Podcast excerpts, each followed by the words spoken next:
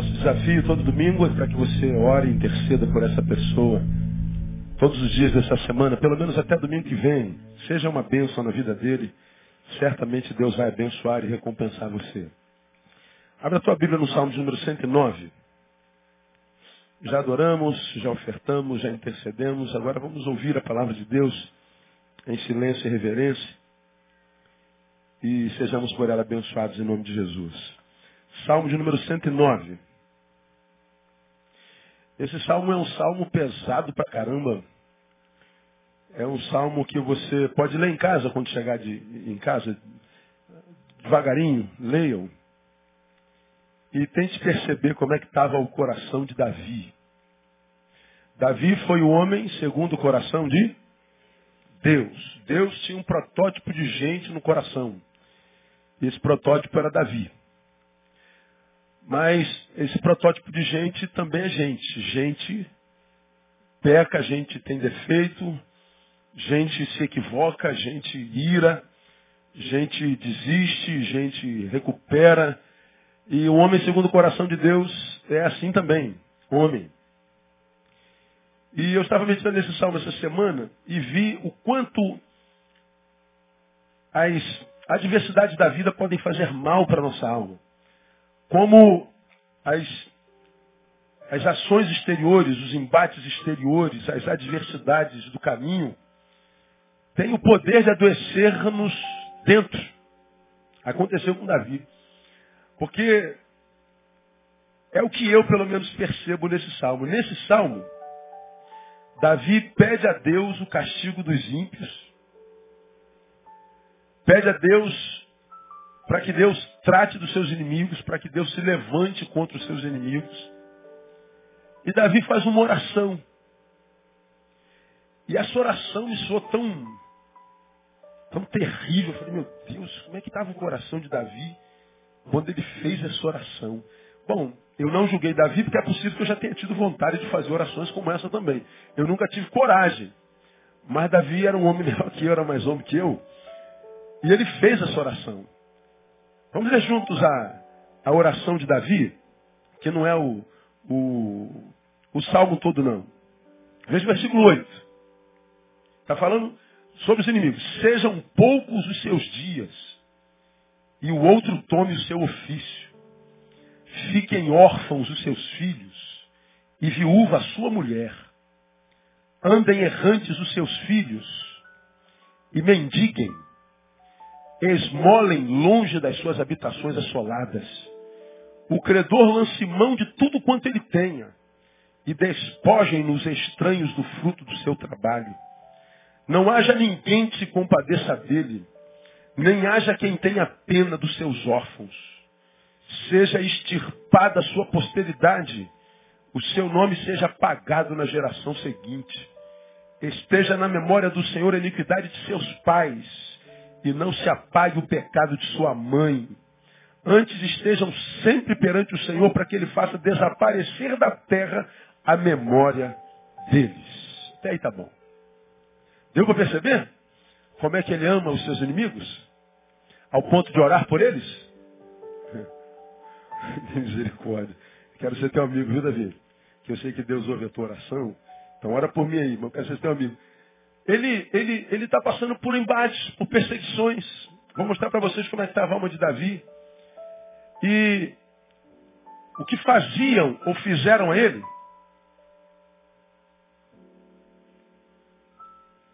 conseguiu atingir a sua alma de tal forma que essa alma adoecida foi revelada até na oração.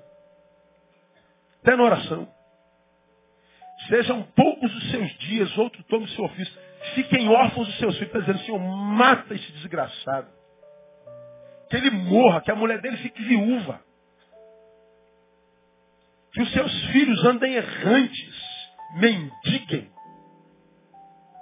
esmolem longe das suas habitações. Que não haja ninguém que se compadeça deles, nem haja quem tenha pena dos seus órfãos. Eu fico pensando, Davi era um homem segundo o coração de Deus e as adversidades, as, as pressões conseguiram adoecê-lo. eu li esse salmo com tanto temor e tremor, falei, Deus, se isso pode acontecer com Davi, imagina comigo, imagina contigo. Quanta gente está ficando amarga. Gente desprezível, homens pedras, homens desumanos. Isso vai acontecendo assim gradativamente, acontece com Davi. E Davi, para mim, vivia um estado depressivo muito grande aqui nesse, nesse salmo. Quando a gente lê os salmos contemporâneos a esse, nós vamos perceber que a alma de Davi estava amargurada mesmo. Ele vivia um momento de, de muita agonia, de muita angústia.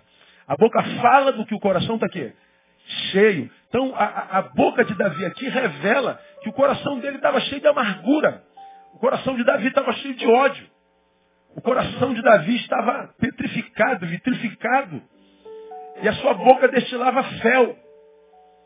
E a boca cheia de fel revelava a saúde emocional do camarada. E esse camarada é Davi, o homem segundo o coração de Deus. Para mim, vivia uma depressão profunda, uma depressão é, é, muito triste. Por que eu falo isso? Porque a gente conhece os sintomas da, da, da depressão. Um dos sintomas é o humor deprimido constantemente. Os sintomas da depressão é, é a dificuldade de celebração, de, de, se alegrar, de ver sorriso nos lábios, de ver coração pulsando, de emoções positivas. A depressão impede a gente de celebrar a vida, a depressão impede a gente de conversar sobre alegria, de celebrar qualquer coisa. Daí a gente fala sobre a realidade da depressão, a gente não tem como de, não tem como não, não, não pensar na nossa realidade enquanto Brasil, enquanto mundo. Você vai lá no site da, da Organização Mundial de Saúde, está lá para qualquer um ver isso. Alguém me perguntou, pastor, como é que você consegue tanta pesquisa na sua vida? Está lá, é. Doutor Google, conhece? Já ouviu falar? Está lá. É, é só estudar, eu sou profissional da área humana, então tem que ter informações nisso, eu gosto disso. Trabalho com gente. Aí você vai lá e você vai ver, 340 milhões de pessoas no mundo têm depressão. 340 milhões de pessoas têm depressão no mundo. Domingo passado eu fiz citação sobre suicídio. Falei mesmo, a Organização Mundial de Saúde diz que um milhão de pessoas se suicidaram no mundo. Pois é, um milhão de pessoas suicidaram-se. 850 por causa da depressão. Um milhão de suicídios. 850 mil pessoas por causa do suicídio por causa do, da depressão. Para tu ver como é que essa, esses embates que vêm dentro nos deprimem, são sérios e não podem passar desapercebidos ou então é, subestimados. Que matam. E a gente não pode brincar com esse negócio. Você vai lá no mesmo site, está lá, depressão e ansiedade, transtorno de ansiedade, são responsáveis pela metade das doenças mentais no mundo. Então nós temos tantos milhões de doentes mentais no mundo. A depressão e o, e o, transtorno de ansiedade são a metade dessa doença mental. Portanto, a depressão já, já, já, já passa pelo quadro do que se chama de doença mental. É, é, é grave. E o número a, a, a, aumenta toda semana, todo mês, todo ano. Você vai na pesquisa, se bem que é mensurado de três em três anos, cada vez que uma pesquisa é feita no mundo, o mundo, o mundo é, deprime cada vez mais. O número de gente doente emocionalmente é cada vez maior. É assustador. Você comparar os gráficos dos últimos dez anos com agora, se a gente fosse dar dados aqui, a gente saia daqui deprimido. Porque a gente vê a, a, a, a incapacidade cada vez maior no ser humano de continuar humano e vivendo uma vida que vale a pena ser vivida os embates do lado de fora, as adversidades do caminho, têm conseguido, como em Davi, penetrar o seu interior, se alojar ali, arruma um cantinho bem pequenininho, um barraquinho dentro do coração, de um cômodo só, e a gente não percebe que aquela mágoa, tristeza, amargura, insegurança, decepção entrou, medo entrou e arrumou uma, uma cabaninha dentro da gente, está acampando dentro da gente, a gente não percebeu. Daqui a pouco essa, essa barraca de camping se transforma numa meia água, essa meia água numa, numa, numa água inteira, e depois ela se transforma numa mansão, e essa mansão toma o nosso coração e a gente sem perceber está doente, desistente da vida, infeliz, produzindo o que a gente vê sendo produzido na sociedade. O Brasil tem 13 milhões de gente com depressão. Aqui deve ter algumas centenas. Bom, isso não é novidade, Davi, para mim, estava assim. Aí a gente sempre pergunta, né, qual é a causa, pastor, da depressão? Bom, é, as causas ainda são, são é, desconhecidas é, explicitamente falando, mas dizem que a causa mais provável é o desequilíbrio bioquímico dos neurônios responsáveis pelo controle do nosso estado de humor. Um descontrole bioquímico. E por que, que acredita-se que a, a depressão seja um, um descontrole bioquímico? Por causa dos antidepressivos. Quando se toma um antidepressivo, esse tratamento quase sempre ele é, é eficaz. Então, se o antidepressivo ajuda o depressivo, então a causa é bioquímica, não é psicológica. Pois é. Agora precisa ser doutor.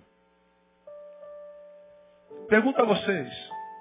Você conhece alguém que é completamente saudável, biologicamente falando, que tenha depressão? Claro. Não é só uma ação bioquímica. Se eu uso o antidepressivo, ou a eficácia dele, para justificar a depressão como uma causa só bioquímica, bom, então eu posso usar a eficácia do tratamento terapêutico para justificar que a depressão é uma, uma questão psicológica, psíquica. Porque ninguém pode contestar a eficácia do tratamento psíquico, terapêutico.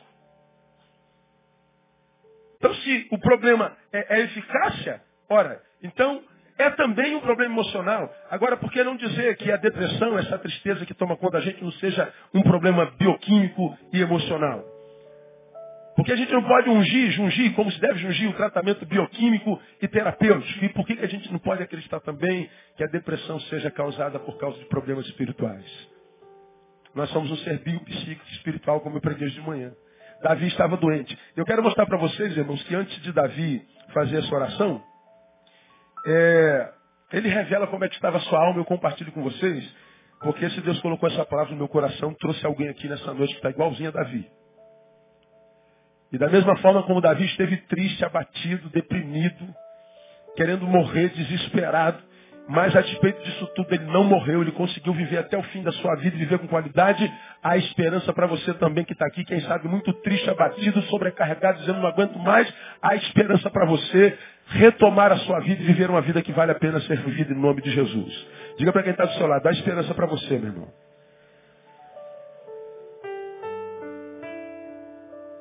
Como é que estava a Davi, a sua alma? Deixa, olha só para como é que estava.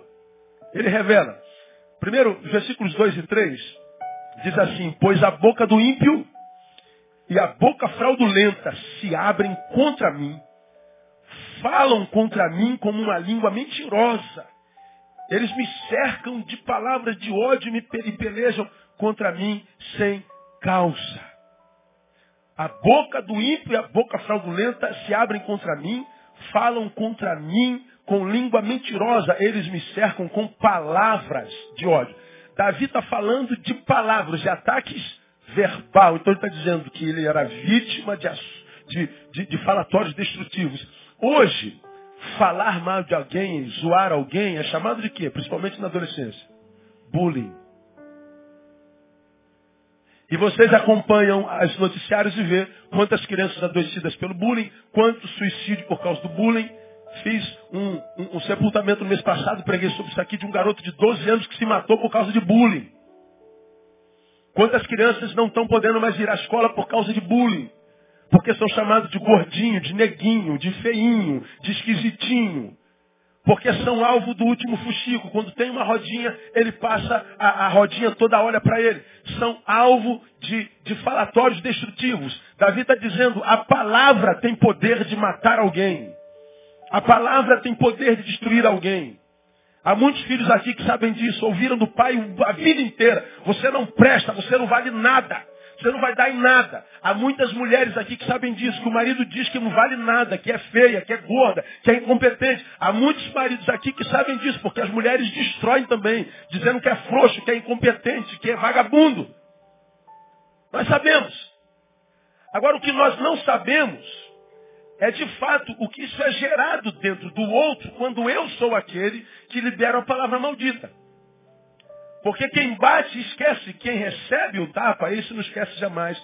Eu tenho atendido gente que carregam dentro de si mágoas, amarguras, tristezas, doenças, depressões, transtornos em si, que foram plantadas lá por palavras que foram colocadas dentro delas há 40 anos atrás. Pessoas que vêm ao gabinete falar das suas agruras e não sabem por que a alegria se lhes fugiu.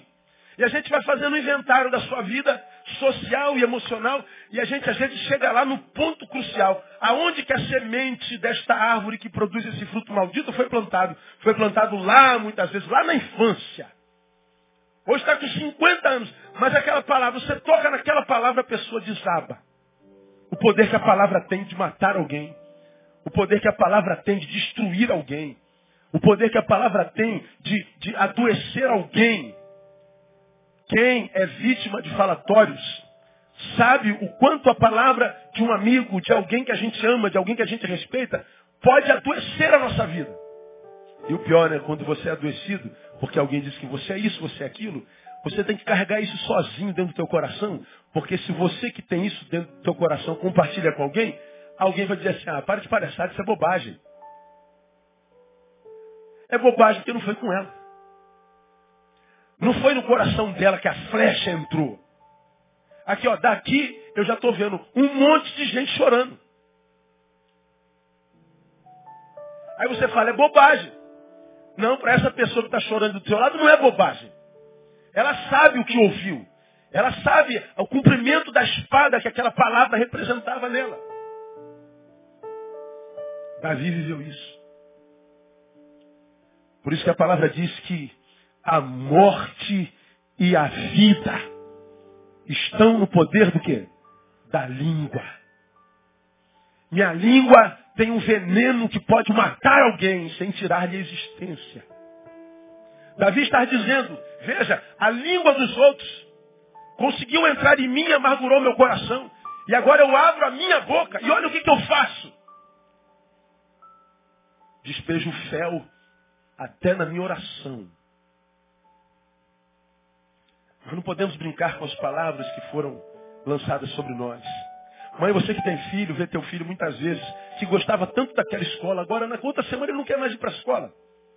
Mãe, eu não quero mais ir para a escola, eu não quero mais ir para aquela escola. Pergunta por que ele não diz, insista, porque com certeza alguma coisa foi dita lá naquela escola que entrou na seta, como seta no coração do teu filho, a gente não pode brincar com esse negócio. Davi passou por isso vítima de falatórios destrutivos. Mas ele era vítima de ações brutalizantes. Versículo 5 diz: Retribui-me o mal pelo bem e o ódio pelo amor. Ele está dizendo: Eu estou doente, porque eu, eu, eu, eu, eu, eu fiz bem a alguém e esse alguém me pagou como? Com mal. Eu amei alguém e esse alguém me tratou? Com ódio ingratidão. Ele é visto, diz a sua palavra, seu pagamento pelo bem era o mal e o seu pagamento pelo amor era o ódio. E a verdade é que o ódio sempre frutifica. Já preguei sobre isso aqui, diferente do amor. Eu faço bem a alguém e aí, às vezes, faço sem a menor intenção.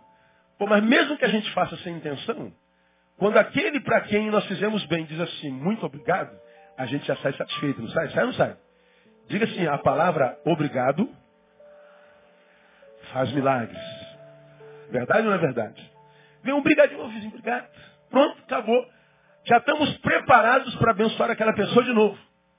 Agora tu faz o bem e a pessoa nem obrigado diz. Aí ela precisa de você de novo. Aí tu já pensa duas vezes. E quando você faz o bem, você deu emprego para o cara. Você botou ele para dormir dentro da sua casa, porque ele veio lá, não sei de onde não deu. Você emprestou a sua casa, você emprestou seu carro, você tratou como filho, você tratou como irmão. E ele então prosperou, ele deu certo. Você colocou ele como sócio, você colocou ele como teu melhor amigo. E aquele cara para quem você fez mais coisas, você investiu a sua vida, seu tempo, seu dinheiro nele. E como é que ele te pagou? Com traição. Alguém aqui já foi traído assim, dessa forma? Deixa eu ver se levanta a mão bem alta. Olha, um bocado de gente. Aquela pessoa que você investiu nela, você deu do teu próprio ser. E você imaginava que o bem que você fez a ela poderia ser algo que frutificasse, nem que fosse na vida de outros. Mas não. O bem deu em mal e o mal veio contra você. Isso mata. Ingratidão mata. Davi está dizendo, eu fiz tanto bem, eu amei tanto. E o que eu recebi em troca dessa gente maldita? Recebi ódio. E como eu falei, o problema do ódio é que o ódio sempre frutifica. Existe, já preguei sobre isso aqui, o tal do amor platônico. É bonita essa palavra, né? Olha, eu, eu tenho por ela um amor platônico. Às vezes o cara não sabe nem o que é isso, mas ele acha lindo. Amor platônico é aquele amor que a gente vai sentir por alguém e esse alguém nunca saberá. É amor? É, mas eu não tenho coragem de compartilhar. É amor? É, mas eu não tenho coragem de materializar, de, de, de frutificar nele. Então é possível que a gente ame alguém a vida inteira, sem que esse alguém a vida inteira saiba que nós o amamos. Agora é impossível viver o tal do ódio platônico quando a gente não gosta de alguém. tá rindo de quê, irmão? É, né? Não sabe o que eu vou falar, né? É verdade, vocês sabem. Quando a gente não gosta de alguém, não adianta. Esse alguém, mais cedo ou mais tarde, vai saber um olhar nosso, como quem sem abrir a boca diz, não vou com a tua cara. Ô, oh, bom dia, pastor. Bom dia. Pô, pode me dar uma carona? Não, eu não estou indo para lá. Aí quando ele chega lá, teu carro está estacionadinho lá, né? Mas é porque você não gosta. A gente não consegue odiar alguém e não, não, não, não, externalizar esse negócio. Talvez não com ação brutalizante, mas de alguma forma a gente revela isso. Davi está dizendo, eu estou doente porque eu sou vítima de ações brutalizantes. Qual o maior perigo disso? É que o bem pago com o mal, sempre pago com o mal, pode ser deixado de ser praticado. Eu faço bem, me pagam com mal. Eu faço bem, me pagam com mal. Eu faço bem, me pagam com mal. O que, é que eu vou fazer então? Eu deixo de fazer o bem. Quando eu deixo de fazer o bem, o mal ganhou duas vezes. Porque enquanto eu estou fazendo bem, mesmo que alguém me faça mal, há um bem sendo feito que se contrapõe, é antítese a esse mal. Então o mal não se desenvolve com tanta propriedade, porque há um bem confrontando. Só que quando eu faço o bem sem ser recompensado com o bem, eu paro de fazer o bem. O que, que acontece? O mal corre livremente. A gente não sabe por que há tanto mal na terra. A gente não sabe por que, que há tanta desgraça na terra. Por quê? Porque a gente não compartilha mais graça. Porque a gente não faz mais o bem. Por que, que a gente não faz bem? Porque Deus só ferra a gente, pastor. O nego só quebra a gente, então que se dane morra todo mundo. Pois é. Aí o ciclo de morte está feito até que um dia a gente morre todo mundo. Ou então que alguém pare esse ciclo de morte. Alguém que tem sido alvo da maldade comece a praticar o bem em nome de Jesus, a despeito do mal que recebe, porque nenhuma semente plantada deixar de, deixará de ter colheita, diz a palavra, ainda que seja lá atrás. Irmão, vou dizer uma coisa para você. Nem um copo d'água que você dá para alguém, com amor, Diz a palavra, deixará de ter recompensa. Moço, não um copo d'água aí, dê um copo d'água. Esse copo d'água vai ser recompensado pelo céu na sua vida, no nome de Jesus. Só que, como nós somos pragmáticos, queremos a recompensa logo. Nós queremos a recompensa imediata. E a gente não sabe que a recompensa vem no tempo de Deus. Há muita gente que fez bem lá atrás, anos atrás, e hoje está passando pelo pior momento na vida. O tsunami passou, destruiu tudo, só sobrou ele e a roupa do corpo. E aí, sem que você espere, daqui a pouco aparece um que te ajuda, outro que te ajuda, outro que te ajuda, gente que você não conhece, gente que você nunca viu. Vem ajuda de onde você jamais imaginou que pudesse vir. Você fala, meu Deus, por que essa gente está me ajudando? Ah, alguma coisa você fez lá atrás para alguém que foi uma sementinha, que agora é uma árvore cujo fruto está caindo na sua cabeça. Eu quero que você diga glória a Deus por isso. Mas o oposto também é verdadeiro. Não há nenhum mal que você faça que não volte para você. Você, santo varão, que tem de Deus a graça de mijar em pé. Diferente das mulheres. Quando vai lá no banheiro público, não levanta a tampa para mijar, seu mijão. Dizendo assim, Dane-se quem vem depois de mim. Aí você mija a tampa todinha. Aí vai embora, como quem diz, dane-se quem vem atrás de mim. Pois é, irmão. Você está tirando o conforto de alguém. Você está deixando de abençoar alguém. Você está deixando de facilitar a vida de alguém. Você está plantando uma semente de maldição, de mágoa, de, de, de, de, desconstrução na tua vida. E você não sabe por quê. Igualzinho uma pessoa que fez bem. Hoje você está no pior momento e você, ao contrário dele, está sozinho. Ninguém se compadece, não vem ajuda de lugar nenhum. Você diz, meu Deus, onde é que eu berrei? Talvez lá a mijadinha na tampa. Eu estou dando um exemplozinho, mas eu podia dar um milhão de exemplos. A Bíblia diz tudo, diga tudo. O que o homem semear, isso também se fará. Jogou semente na vida, irmão? Joguei. Vai colher.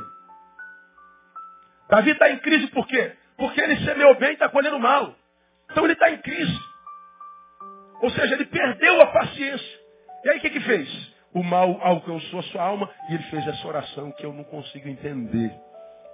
Mas a gente precisa ficar ligado com as ações brutalizantes, fosse falatórios destrutivos. Davi diz mais, ele era vítima de desprezo. Versículo 25. Diz assim, ó. Eu sou para eles objeto de opróbrio. Ao me verem, meneiam a cabeça. O que, que eles fazem. Cara, vocês sabem, né? Vocês sabem.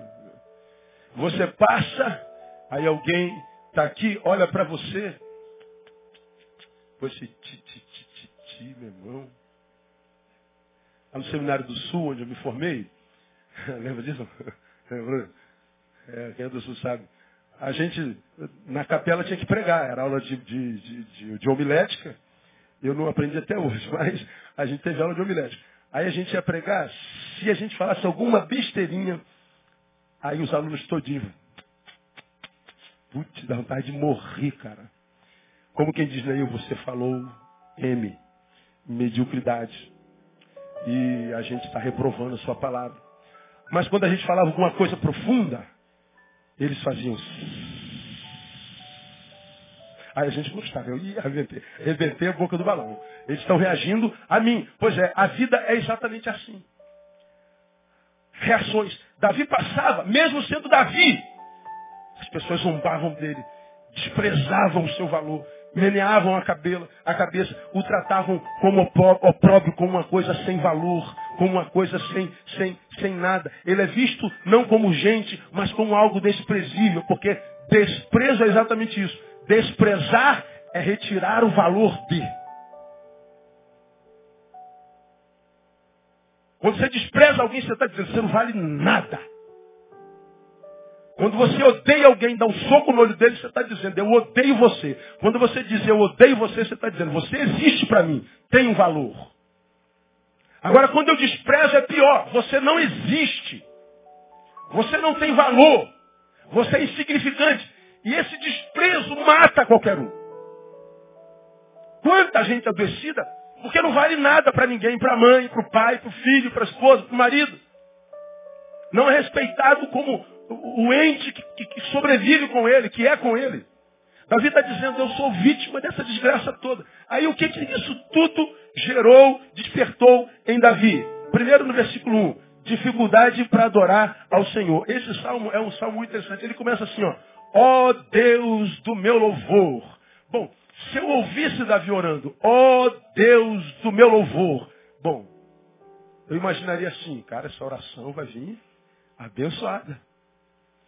Talvez, talvez, depois do ó Deus do meu louvor, viria, engrandecido seja o teu glorioso nome. Ó Deus do meu louvor, toda a glória te sejam dada. Mas não, ele começa assim, ó Deus do meu louvor, não te cales. Parece que o louvor dele é interrompido. Ele diz que Deus é do seu louvor, mas nesse momento eu não te louvo. Eu quero que o Senhor não fique parado aí. Como quem diz, eu estou irado. Essa gente está me adoecendo. Essa gente está falando de mim, essa gente está me tratando com desprezo, essa gente está me tratando com ódio. Então não se cale não. Ele perdeu o espírito de louvor. Davi era um adorador por excelência. Mas quando a alma vai adoecendo, o louvor vai se retirando. Ele começa dizendo a Deus meu louvor, mas depois ele interrompe. ele não suporta. A calúnia tem esse poder de, de banir do coração o espírito de louvor. E qual é o problema, irmão, quando a gente perde o espírito de louvor? Simples. Nós não somos mais achados por Deus. Porque a Bíblia diz que Deus está sobre a terra procurando quem? Adoradores. Quando eu permito que a doença chegue à minha alma, o meu humor se deprima, quando eu permito que as adversidades entrem e se alojem, quando a minha vida murcha, quando a minha vida é, é, é privada, quando a minha vida é cerceada, não há ambiência de adoração, não há ambiência de louvor. Louvor e adoração é aquilo que cria a ambiência na qual Deus se manifesta. Preguei sobre isso domingo passado. Quando eu adoro, e você vê adoração na Bíblia desde o Éden. Nós fomos criados para o louvor da glória de Jesus. Nós somos criados para sermos adoradores, para engrandecer o seu nome. Quando nós somos criados na terra e Deus diz que nós devemos adorá-lo porque Ele habita no meio dos louvores, Ele está dizendo quando nós adoramos, nós criamos uma ambiência parecida com a do céu. Então Deus desce e se manifesta. Porque nós queremos uma ambiência celestial. A adoração tem esse poder de atrair a presença de Deus.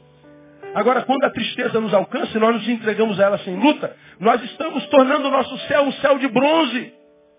Um céu endurecido. Davi fala com Deus com secura. Deus fala, Davi fala com Deus como se fosse um cobrador. Não te cales. Ele fala com aspereza. A oração de Davi para o inimigo é uma oração cheia de ódio. Davi adoeceu. Perdeu o espírito de louvor. E nós somos criados para o louvor, irmão. Aconteça o que acontecer contigo, meu irmão, aprenda isso. Você é um servo de Deus. Você já foi alcançado pela palavra, já entregou teu coração para Jesus. Quantos aqui já são discípulos de Jesus de verdade? Diga assim, meu Senhor e meu Salvador. Eu vou te adorar em qualquer circunstância. Tem uma música que fala sobre isso. Te louvarei. Conhece? Não importam as circunstâncias adorarei.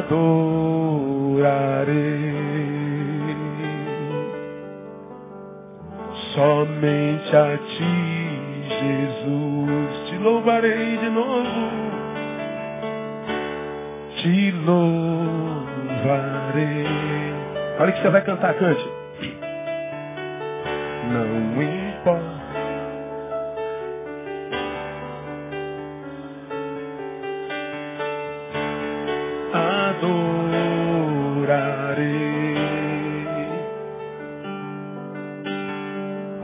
somente a ti, Jesus. Nós cantamos isso, mas nem sempre Preguei aqui, você se lembra disso muito bem. As adversidades têm esse poder de nos deformar da qualidade de adorador para murmurador. O adorador Deus procura e acha. Porque não há o que Deus procure que ele não ache. Agora, quando eu me deformo de adorador para murmurador, Deus não me acha mais. Porque eu não nasci murmurador, eu nasci adorador. Quando o murmurador brota em mim, o meu ser foi deformado. E quando Deus vem procurar o Neil, ele não acha, porque o que está no Neil é uma personalidade que nasceu por causa das adversidades. E por isso alguns se tornam doentes crônicos, não são curados nunca, não são restaurados nunca, não são é, é, restituídos nunca, não encontram saúde de novo nunca, não se acham nunca mais. E muitas vezes procuram médicos, igrejas, apóstolos, campanhas, sobem montes e não acontece nada. Porque a única coisa que você precisaria fazer era voltar a adorar. Irmão, está doendo? Adore. Perdeu? Adore. Está doendo? Adore. Tá, adore você vai ver que a ambiência continua celestial. A realidade pode estar infernal, mas a ambiência sobre você continua celestial. E porque está celestial, Deus visita e a doença, a realidade infernal é modificada pelo poder do nome de Jesus. Se tivesse a letra aqui, ia cantar. Tá chorando, louve. Simplesmente louve. Louve. Louve. Louve. Louve. Seu louvor invade o céu. É, conhece essa música, não conhece? Então diga para quem está do seu lado, louva, irmão, pelo amor de Deus. Tem essa letra aí? Tem. Vê se acha até o final do culto. Não sei se tem. Essa música é verdadeira. Adora. Já, já preguei tanto sobre isso aqui, irmão. Não é? Aquela, aquelas, aquelas oportunidades que você vem. Falei isso domingo passado, você está andando na rua de, de Havaiana e dá uma topada no meio fio. Pum! Aí vem na boca, né? Um hino de adoração, vem. Aquele hino, né? Aí vem aquele, aquele palavrãozão assim, que até o diabo fica sem graça quando ele fala. Aí tu dá aquela topada, aí ele fica, lá vem alimentar aí, demonada. Lá vem alimentar, abre a boca, varão. Alimenta a gente. Aí você diz assim, louvado seja o nome do Senhor, porque eu tenho pé para dar topada. E essa topada aqui, tem um cadeirante ali morrendo de inveja. Queria estar em pé para dar uma topada dessa. Isso é adoração. O diabo fica envergonhado. Ele fica deprimido. Quando você dá glória a Deus por qualquer coisa. Você fala assim, esse cara é maluco, cara. É, eu sou maluco por Jesus. É assim que você tem que ser. Agora, quando a gente murmura, criamos ambiência no qual o diabo age, que alimenta as suas hostes. Davi, ele teve dificuldade para adorar o Senhor. Por isso a oração dele está assim. O que mais que aconteceu com Davi? Ele, esse estado, é, é, esse sofrimento levou a um estado de adoecimento psicológico. Mexeu com a psique dele, não foi só com o espírito dele. Você vai lá no versículo 22, ele revela. Pois sou pobre e necessitado, e dentro de mim está ferido o meu coração. Ele está dizendo, meu coração foi atingido mesmo. Me sinto um pobre, um miserável. Ele não era nada disso. Quero confessar, meu coração foi deformado. Eu estou com raiva dessa gente. O ódio é o sentimento que me domina agora. A ira. É o que eu sinto dentro de mim. Pois é. Muitos de nós sabemos que esses sentimentos estão dominando a gente. E a gente trata esse sentimento como se fosse uma coisa normal. Como se fosse um sentimento que não fosse nos prejudicar ao longo do caminho, ao longo da vida. E a gente não percebe que é, que é uma desgraça que entrou, como eu falei no início, numa cabaninha dentro do nosso coração, mas ele se transforma numa meia água, numa, num apartamento, numa mansão. Daqui a pouco o nosso coração virou pedra. A gente não se importa mais nem com mulher, nem com filho, nem com ninguém. Atendi alguém essa semana e conversei com o André e, e, e alguém, Deus, como é que uma pessoa pode deformar desse jeito? Alguém, cara, que, meu Deus, quando abria a boca, irmãos, era um, era um negócio que, eu, a gente sentava assim, ficava ouvindo. Falei, Deus, que coisa linda. Tem uma família que 99% de nós invejaria. Filhos lindos, um marido santo, uma, uma casa abençoada. Deus, Deus mirou aquela família e ele abençoou. Mas a mulher deformou de uma coisa, de uma forma tão, tão tremenda, que caiu naquela doença de 2 Timóteo, capítulo 3. Amante de si mesmo, filautós. Foi tomado por um egoísmo tão grande que nem dos filhos cuida mais, não quer saber mais de filho. O amor que diz ter por si é tão egoísta, que chama de autoestima, mas é tão adoecido que já não se importa o que acontece com os três filhos pequenos. Mascadinho, sim. E a gente vê os filhos abandonados, largados do lado de dentro porque quer viver do lado de fora. Ora, que alegria pode ser alegria no coração de uma pessoa normal? Se para viver tal alegria, a família foi desgraçada. Qual sucesso na vida compensa o fracasso no lar? Só na cabeça de uma pessoa doente. E a gente fica vendo, meu Deus, como pode não olhar para o filho não se preocupar? Como pode perder o amor pela própria família? Mas é o que a gente está vendo. Eu falo, meu Deus, pode acontecer com qualquer um de nós. Agora acontece da noite para o dia, não é da noite para o dia, irmãos, é um processo. Essa morte espiritual, essa morte especial, é processual. Ela entra como sementinha hoje, não é tratada. Ela se transforma numa florzinha amanhã, não é considerada. Ela se transforma num galhozinho depois de amanhã, uma semana depois, um mês depois, não é tratada. E a gente vê que nosso mundo está se desconfigurando, mas como ele é processual e devagarinho, a gente não dá importância porque só foi uma coisinha que importou ali, um negocinho que caiu ali, um buraquinho que apareceu ali. Só que a gente não trata, não tapa essas legalidades, daqui a pouco está tudo ruído, não dá mais o que fazer.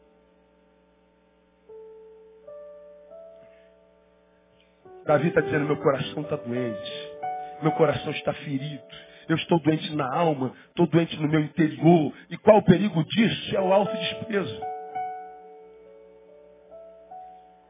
Porque ele diz que seu coração está ferido. Lá no versículo 23, versículo seguinte, ele diz assim: Eis que me vou com uma sombra que declina. Sou arrebatado como, como gafanhoto. Sou como uma sombra. Sou como um gafanhoto. Sabe o que está acontecendo com Davi? Ele começa a se ver como os inimigos o veem, com desprezo e sem valor. Lá atrás ele diz, eles meneiam a cabeça, um pobre coitado, miserável, gafanhoto, só sombra. Isso não vale nada. Agora, como é que Davi está se vendo? Exatamente como os inimigos o viam. Lá atrás ele diz, eu estou irado porque eles estão me vendo assim. E aqui na frente, eu já estou me vendo como eles me veem. Você vê como é que a, visão de fora, os acontecidos externos podem gerar doença no nosso mundo interno. É o autodesprezo é a falta de amor próprio, é o adoecimento psicológico. É uma coisa terrível. Davi estava assim, estado de adoecimento psicológico, porque também lhe foi tirado o espírito de adoração. Agora, a história de Davi não termina assim, nós sabemos muito bem, louvado seja o nome do Senhor. Adoecer é uma possibilidade na vida de qualquer um. Agora, a cura também é uma possibilidade na vida de qualquer um.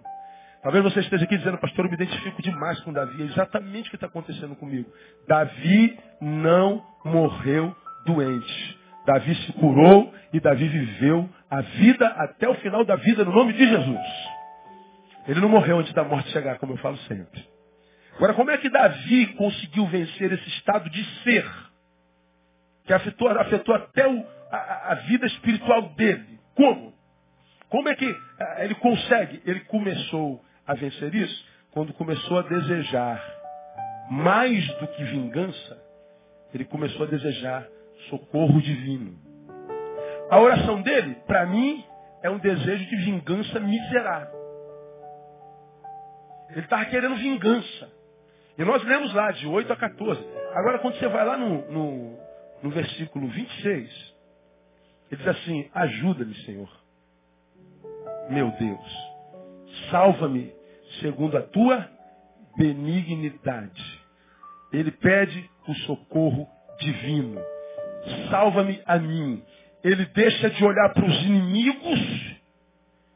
Deus, mate.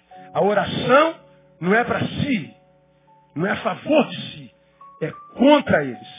Davi, no início da oração, se anula pedindo a Deus para que faça justiça. Mas no final da oração ele diz, Deus, esqueça-se. Cuida de mim.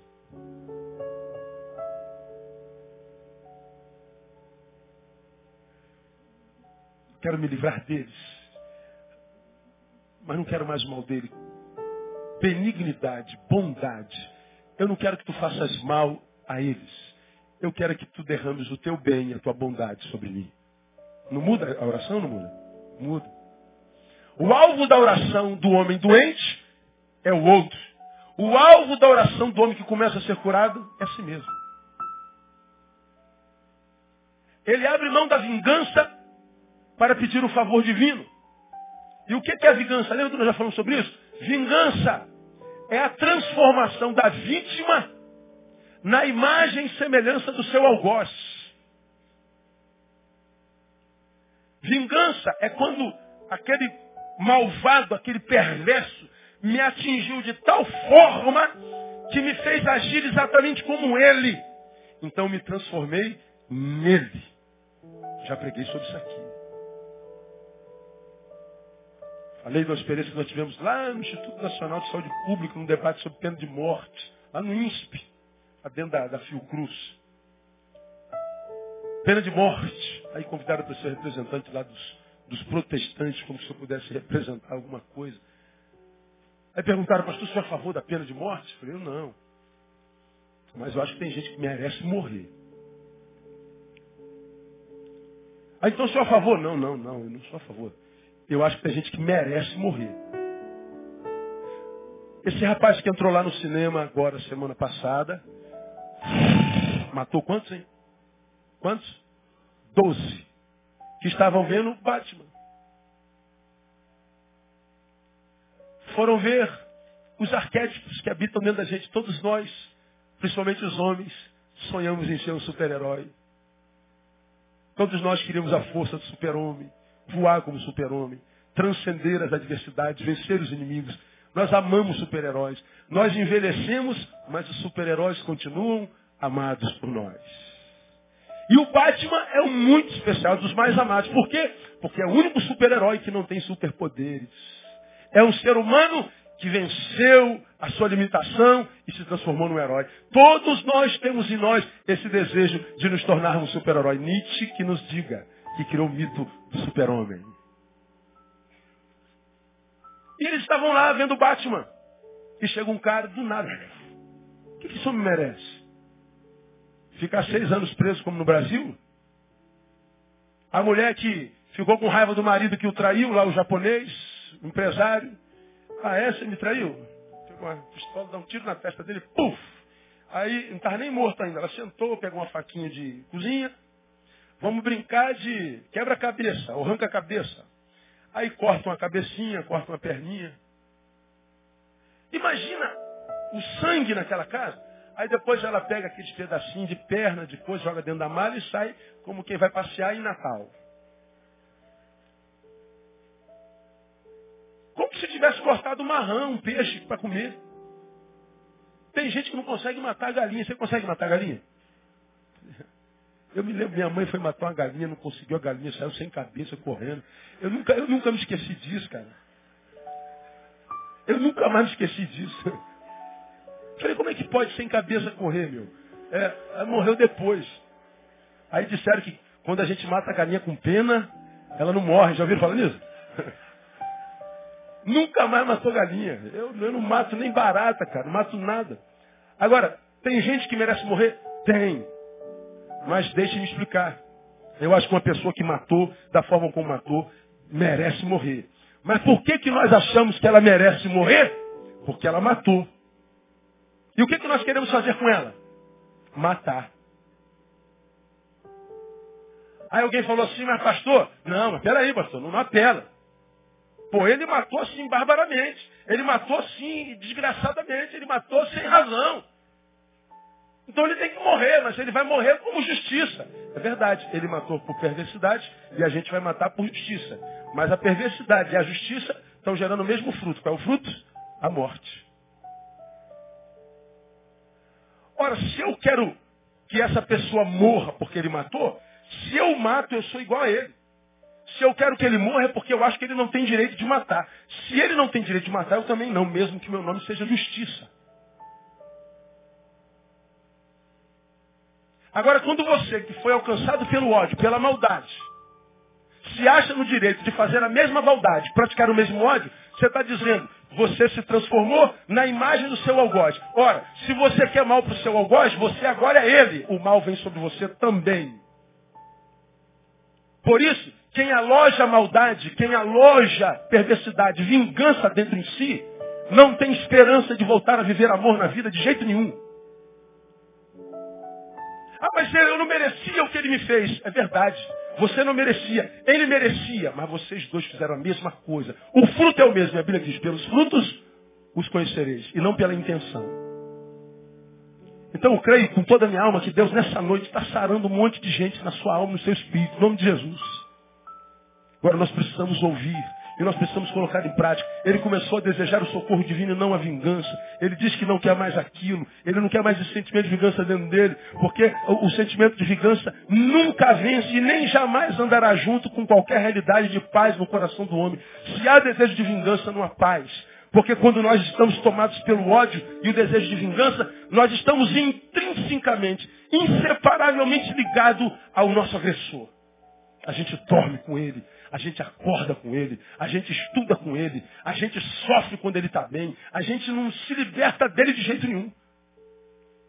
Como que você espera que a vida sorria para você de volta? Nessa noite Deus está dizendo, meu filho, eu trouxe você aqui para te curar. Mas você vai ter que aprender a liberar esse perdão aí. Perdão, já preguei aqui mil vezes. No português é aumentativo de perda.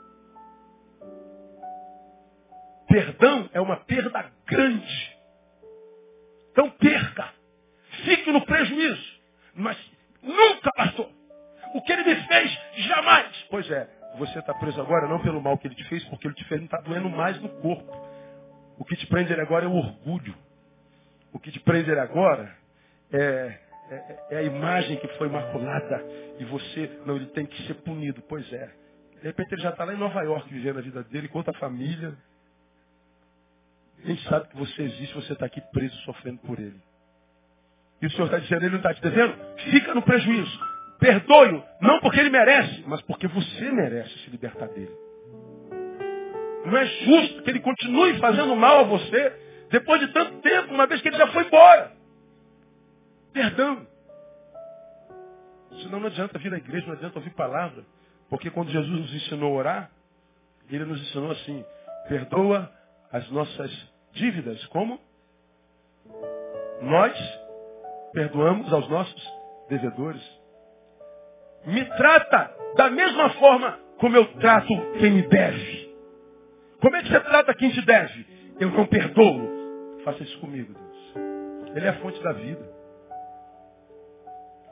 Ele ensinou que paz na terra é uma premissa para os homens o quê? De boa vontade. Quem não tem boa vontade, irmão, não vai ter paz nunca. Irmão, você pode tirar esse jarro daqui e botar ali? Cheio de gente vai fazer isso. Pô, vamos ver. Prazer, chato pra caramba. A missão foi cumprida? Foi ou não foi? A recompensa de Deus? Não. A paz é para os homens de boa vontade.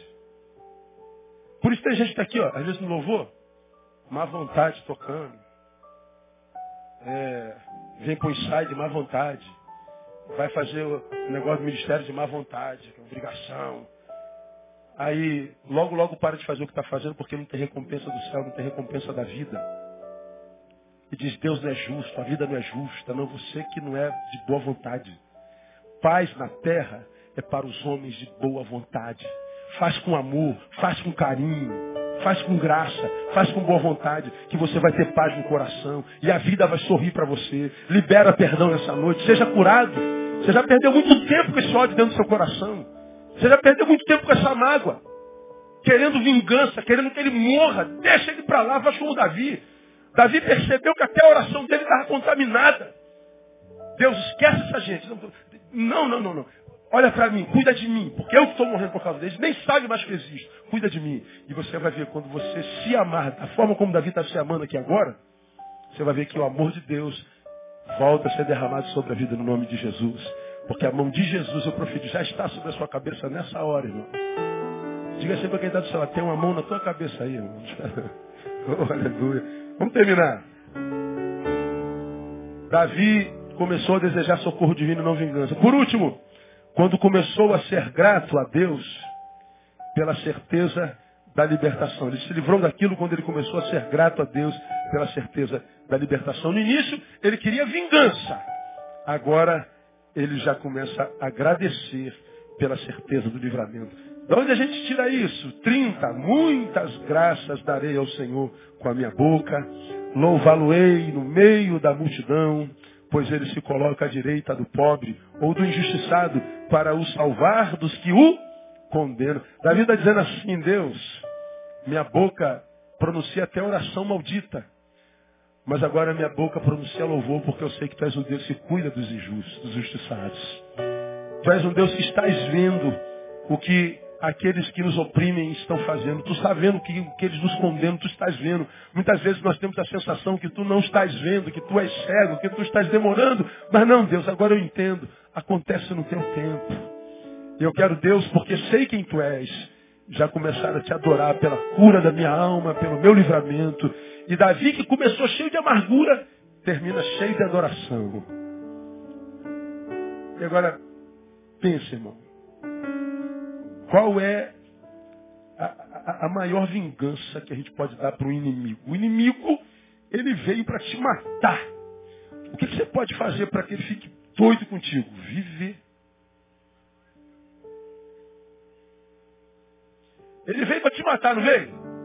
Você quer matar ele de raiva? Viva. Ele veio para roubar a tua alegria, não, não veio para roubar a tua alegria? Passa perto dele, dá um sorrisão. A paz do Senhor, meu irmão. Ai, ele vai babar assim, o veneno. Aí vai cair no pé dele, o pé dele cai, tanto veneno. Aí ele, ele tá morrendo de inveja, querendo que você perca essa família linda que você tem. E quando você estiver perto dele, abraça a neguinha igual a minha, assim, abraça e pá, dá um beijo lá na boca dele, na frente dele. Ele fala assim, você está com inveja de mim, mas a minha família está cada vez mais unida. Então, você paga o mal com bem. Você não paga o mal com mal, porque se você faz mal a ele, você o está alimentando. Alguns lá no seu trabalho, na sua empresa, na sua rua, no seu lugar de relacionamento, morrem de inveja, ficam jogando piadinha sobre você o tempo inteiro. Farpazinha, não acontece isso? Setazinha, porque tem gente aí, né, mas sabe que é falando de você. E fica perturbando o teu dia. E você fica, pô, cara, eu vou matar esse cara. Hoje eu mato, hoje eu não aguento não. Vou jogar uma cadeira na cabeça dele. Porque ele fica jogando a farpazinha. O que, que ele quer? Ele quer que você reaja para que ele então venha com ação contundente contra você. Aí você, ao contrário, lutando contra si mesmo com a ajuda do Espírito Santo de Deus, ele joga uma flecha, aí você vai lá no do almoço, compra uma rosa para em cima da mesa dele, ele vai te matar, ele te mata. Ou ele vai tentar fazer. Agora eu pergunto, é fácil fazer isso, não? Agora se liga. Você está dizendo que é difícil fazer isso, não é difícil? Agora, quando você diz que uma coisa é muito difícil, você está dizendo na mesma hora, é uma coisa possível. O muito difícil não é impossível.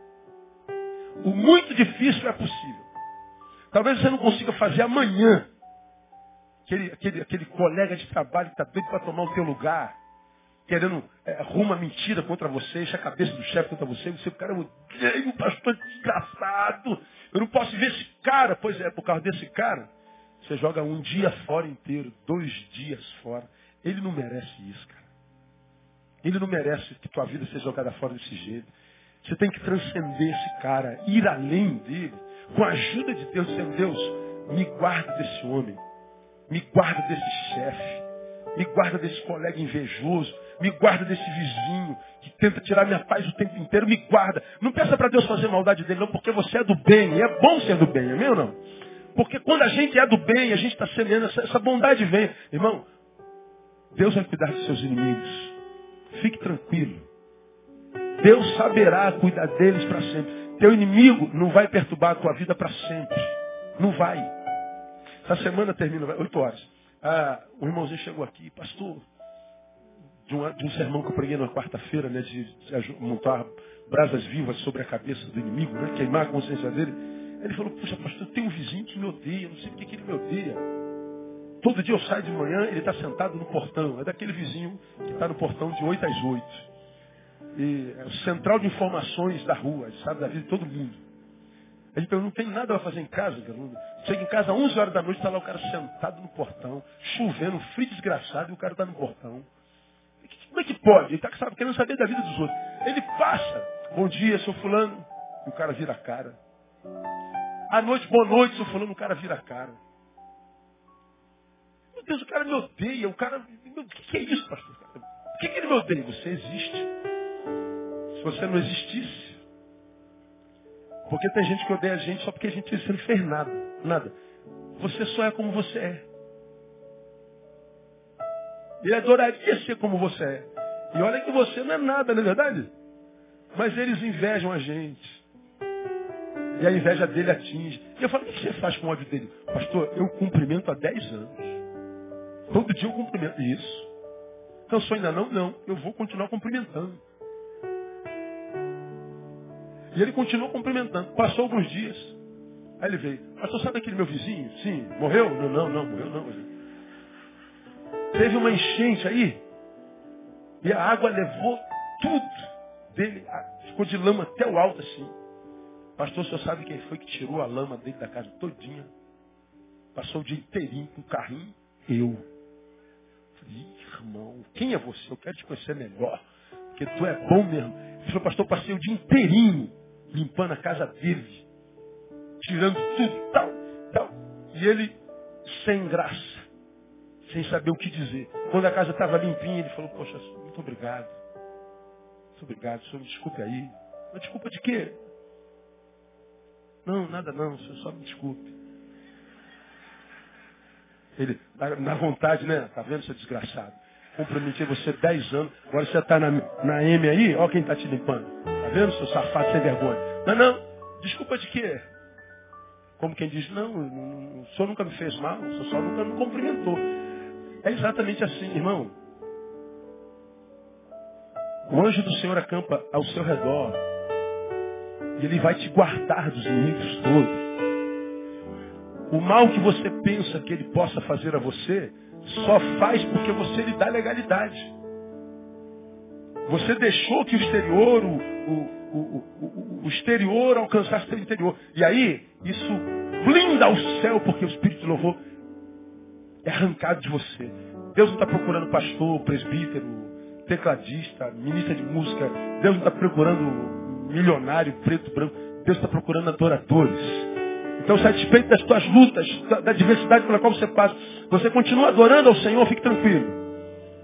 Deus vai se levantar no tempo oportuno. E no lugar da sua vergonha, Ele vai te dar dupla honra no nome de Jesus. Quem recebe, aplauda Ele bem forte. Vamos adorar.